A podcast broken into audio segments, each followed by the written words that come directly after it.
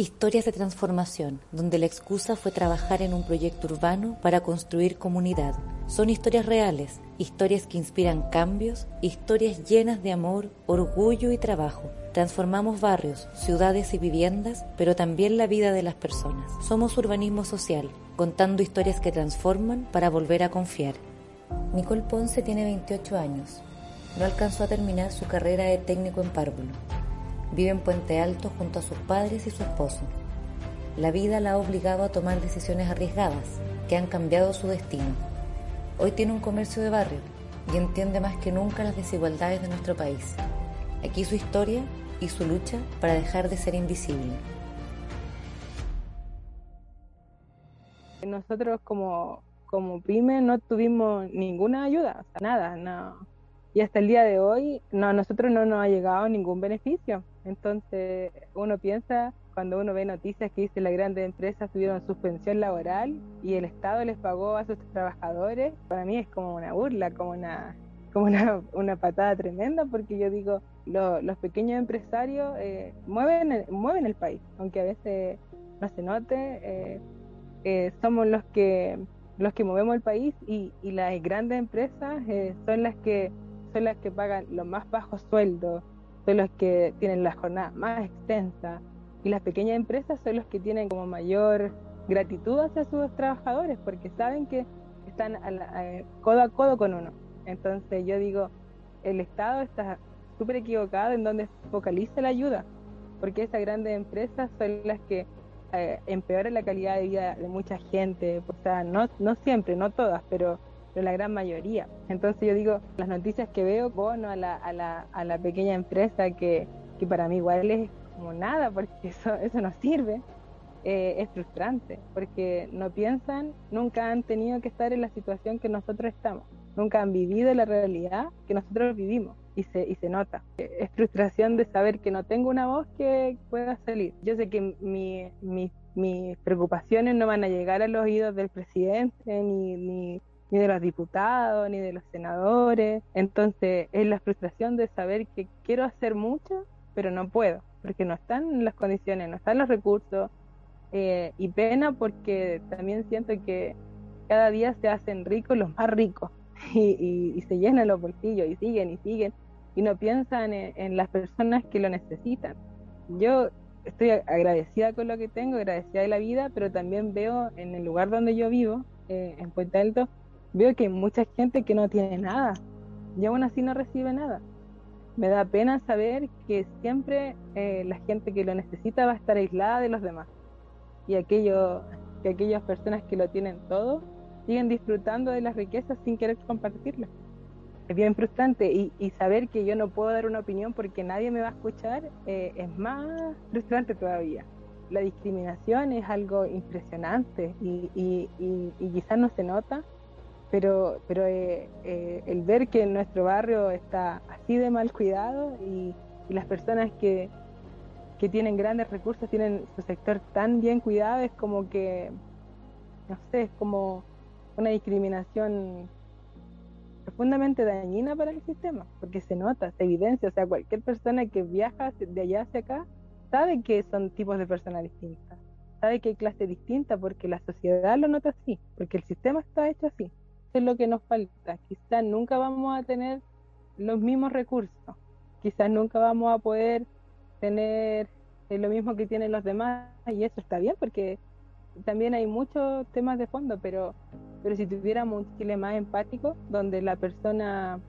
eh, pensara en el prójimo, donde por ejemplo las grandes empresas pensaran en, en, las personas que trabajan de las ocho y media de la mañana hasta las ocho de la noche y supieran que necesitan más horario de colación o necesitan mejores sueldos o necesitan pasar más con su familia, este Chile sería distinto. Esta empatía viene de hace mucho tiempo y, y, se, y se ha contagiado como, como una peste, porque todos como que vemos este sistema y como que lo hacemos partícipe de nuestra vida, como, como, lo que, como que lo imitamos. Y, y yo creo que, no sé de qué manera, porque no, no tengo la respuesta, pero deberíamos sacarlo, pero la pregunta es cómo. ¿Cómo hacer que, esto tan profundo cambie? Si viéramos una sociedad que ya no discrimina por la forma en que habla, por la forma en que vive, por, por la educación que tuvo, todo sería distinto. Yo trato, yo soy bien imperfecta, yo siempre digo que tengo muchos defectos, pero trato de, de, de ser una buena persona, trato de, de que si alguien lo necesita ayudar, trato de, lo, de los pequeños recursos que yo tengo, hacer lo máximo que puedo con ellos. Trato de, de, escuchar a la gente, trato de a los clientes que vienen a comprar, también trato de ayudarlos, trato de, de, diferentes formas, trato de ser empática, buscando los productos más baratos, no tratando de, estafar a la gente con grandes márgenes de ganancia, trato de, que todo sea para el bien de, mi entorno, mío y, de las personas que trabajan conmigo también. Eso trato, pero, pero lo que uno hace es tan pequeñito. Escucho cosas como las de día del IFE, IFE o cosas así, yo digo, eh, siento como que las personas piensan que le están regalando dinero a la gente. Y yo, por ejemplo, yo digo, y yo pago mi IVA todos los meses, pago mi patente siempre, y yo siento que no es un regalo, porque algo que, que es un retribuir lo que uno también da a la sociedad, como comparte, y, y, no es un regalo, no es algo que como, como un premio, esto es algo que, que debió haber sido hace mucho tiempo atrás y de una forma mucho más digna de la que fue en el inicio. Las personas no se daban cuenta cuánto uno necesita para poder vivir, porque fueron, no sé, para mí fue una, como una tipo de violencia igual, porque ese tipo de, de, de decisiones, decir, les, vamos a dar o, o, o, no, no les va a tocar a ustedes, es también violentar a la sociedad de una u otra forma. El mayor porcentaje de los emprendimientos nacen por necesidad y la mayoría de ellos son liderados por mujeres. Nicole es reflejo de esta realidad. Yo siempre trabajé con niños. Era técnico en párvulo y, y me encantaba la profesión. Yo lo pasaba muy bien. Pero hubo una, como una crisis, eh, tuve que dejar mi trabajo porque el jardín cerró, eh, yo estaba estudiando de técnico a nivel superior de, para párvulos y no tenía el dinero ni para pagar la carrera, entonces me vi la obligación de, congelarla y con, el dinero que me dieron ahí del finiquito y todo eso, eh, pagué todo lo que debía en, la carrera, algunas deudas que tenía personales y, y quedé como con un saldo de 50 mil pesos. Y, justo en ese tiempo teníamos la meta con mi esposo de casarnos, nos quedaban como sido cuatro meses, cinco meses para poder casarnos y, teníamos súper pocas cosas, una tele de esas antiguas, eh, un par de muebles que nos habían regalado, que personas cambiaron sus muebles, no teníamos ni siquiera dónde ir a vivir porque no queríamos vivir con nuestros papás porque igual nuestras familias son numerosas, entonces no, no había espacio, entonces estábamos súper preocupados. Yo lo pensé harto, punto de eh, la angustia de saber que no qué, qué, va a pasar mañana era algo que yo estaba tremendamente preocupada y desesperada. Estuve todo el día pensando en lo que iba a hacer, caminaba para un lado, caminaba para el otro, busqué trabajo y, no pasaba nada. Entonces se me ocurrió y, y dije, bueno, será lo que Dios quiera. Ahí yo decidí como invertir ese dinero, porque sabía que era como el último recurso. Y ahí dije, ya voy a vender completo y fui a comprar, me acuerdo ahí en Puente, eh, panes de completo, eh, americana, chucrut, tomate, ni siquiera me alcanzó para las paltas.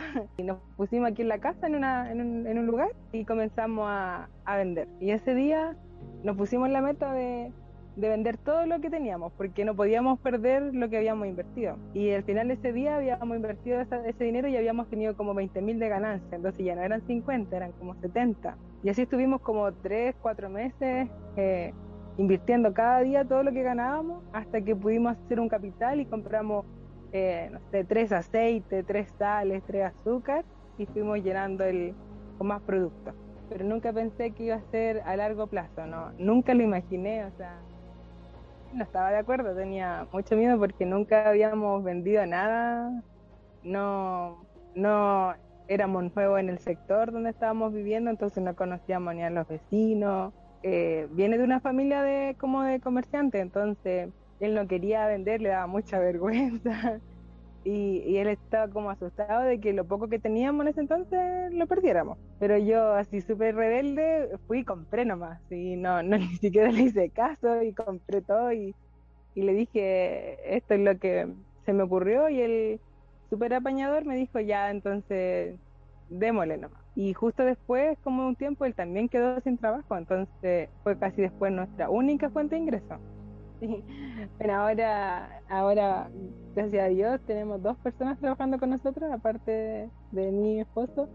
Eh, eh, yo agradezco siempre la ayuda que ellas me brindan, porque si no, no podría hacer muchas cosas, porque el negocio fue creciendo así de a poquito, fue desde tener los completos, a comprar las máquinas, poner un almacén, tener proveedores, tener una clientela. Y eso ha sido para mí eh, maravilloso. Y ahora que está ampliando en estructura, más feliz todavía. Entonces estoy muy, muy contenta. Eh, y esperamos seguir creciendo. Nuestro sueño es crecer tanto para poder generar empleos, para poder quizá en un futuro, así soñando mucho, abrir otra sucursal, tener otro negocio, otro, otro milagroso 2, que se llama nuestro almacén el milagroso, y, y así seguir creciendo. Porque nunca pensé que con 50 mil pesos iba a lograr tener un almacén así de bonito, por eso decidimos ponerle el milagroso. Y fue un verdadero milagro. Pagamos nuestro matrimonio, arrendamos una casita para poder vivir. Yo siento que las mujeres tenemos más corazón a veces. No quiero como decir que los hombres no lo tienen, pero cuando las mujeres tomamos una decisión con una necesidad tan grande que eh, muchas de ellas son para, para sus hijos o para porque son cabezas de una familia, es, es del corazón esa decisión. Entonces decidimos como entregar todo a ellos. Y por eso yo creo que hay tantas mujeres que emprenden. Los hombres dudan o, a veces tienen más miedo. En cambio, yo siento que en ese minuto yo me jugué el todo por el todo. Igual ahora con el tema de la pandemia, para mí fue bien como frustrante. Porque cuando mi papá se enfermó con, con el COVID, eh, tuvimos que cerrar y cerramos por harto tiempo. Tratamos de ser bien responsables en ese sentido. Mi negocio es súper chiquitito y ha crecido harto y eso a mí me pone muy orgullosa. Y, y, lo, y trato de que, de que si yo tengo la oportunidad de contratar a alguien, eh, darle dar toda la oportunidad de que esa persona crezca conmigo, porque yo creo que esas oportunidades no se dan en la vida. El tener la capacidad de tener nuevas ideas, de crear. Cinco años yo me veo dando trabajo a más personas, buscando la forma de mejorar siempre el milagroso, de buscar nuevas formas de, que funcione, soñando con mi esposo, eh, creando nuestra, pequeña empresa y seguir expandiéndonos. Nunca ha sido fácil emprender, y menos vivir sabiendo que no tienes todas las oportunidades para lograrlo. Hoy Nicole es parte de Locales Conectados, una billetera digital que busca invertir la pirámide de las oportunidades.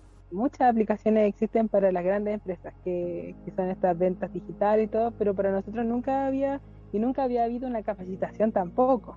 Estas iniciativas así faltan, hacen falta, para ayudar a las pequeñas empresas a salir adelante, porque muchas mueren en, en la competencia con las grandes empresas en, en, este tema de las ventas digitales. Entonces, es una iniciativa que yo valoro, aprecio y agradezco. Me ha ayudado harto. Es una iniciativa súper empática, como yo te ayudo y tú me ayudas. Es una forma de que los recursos también no siempre queden donde suelen estar. Entonces, una forma de que, de que el dinero quede en el sector, que quede en la comunidad, que quede en, en el barrio. sacamos todos los, permisos, ahora ya lleva dos años funcionando como almacén. Fuimos postular a nuestra casita, nos salió. Eh, ahora tenemos la casa que nos van a entregar en diciembre. Eh, el negocio que terminamos de construirlo este fines de mes y, y todas las cosas que van llegando. Entonces fue, no fue muy, muy, muy bueno nunca imaginé que íbamos a llegar a este minuto, nunca, nunca pensé que iba a ser así de, increíble la experiencia, no, no, no, no imaginé, yo, yo pensé siempre iba a vender completo unos meses hasta encontrar trabajo y todo eso, pero, pero las cosas cambian. Ahora yo quiero estudiar otra vez, claro, pero algo relacionado con el negocio porque me encanta este área, no me descubrí a mí misma igual, descubrí que que podía hacer cosas que yo nunca imaginé que iba a hacer. El tener la capacidad de tener nuevas ideas, de crear, de, de, pensar en cosas nuevas. Nunca pensé que iba a poder administrar un negocio bien. Y aquí me fui descubriendo a mí misma. siempre estuve acostumbrada a que alguien me dijera lo que tenía que hacer y yo solamente lo hacía nomás. porque era como mi trabajo. Trataba de hacer lo mejor posible, pero era lo que hacía. Nunca pensé que yo iba a poder tener mi propio negocio. Hice hartas capacitaciones gratuitas y, eso me ayudó a poder seguir creciendo. Yo también tengo esa recompensa personal de que yo me siento feliz como, como la diferencia de la Nicole que, que era a la Nicole que soy. Historias que transforman, historias que vale la pena escuchar. Una producción de Fundación Urbanismo Social que trabaja poniendo en el centro a las personas para derribar la desigualdad de trato y la desconfianza en la ciudad.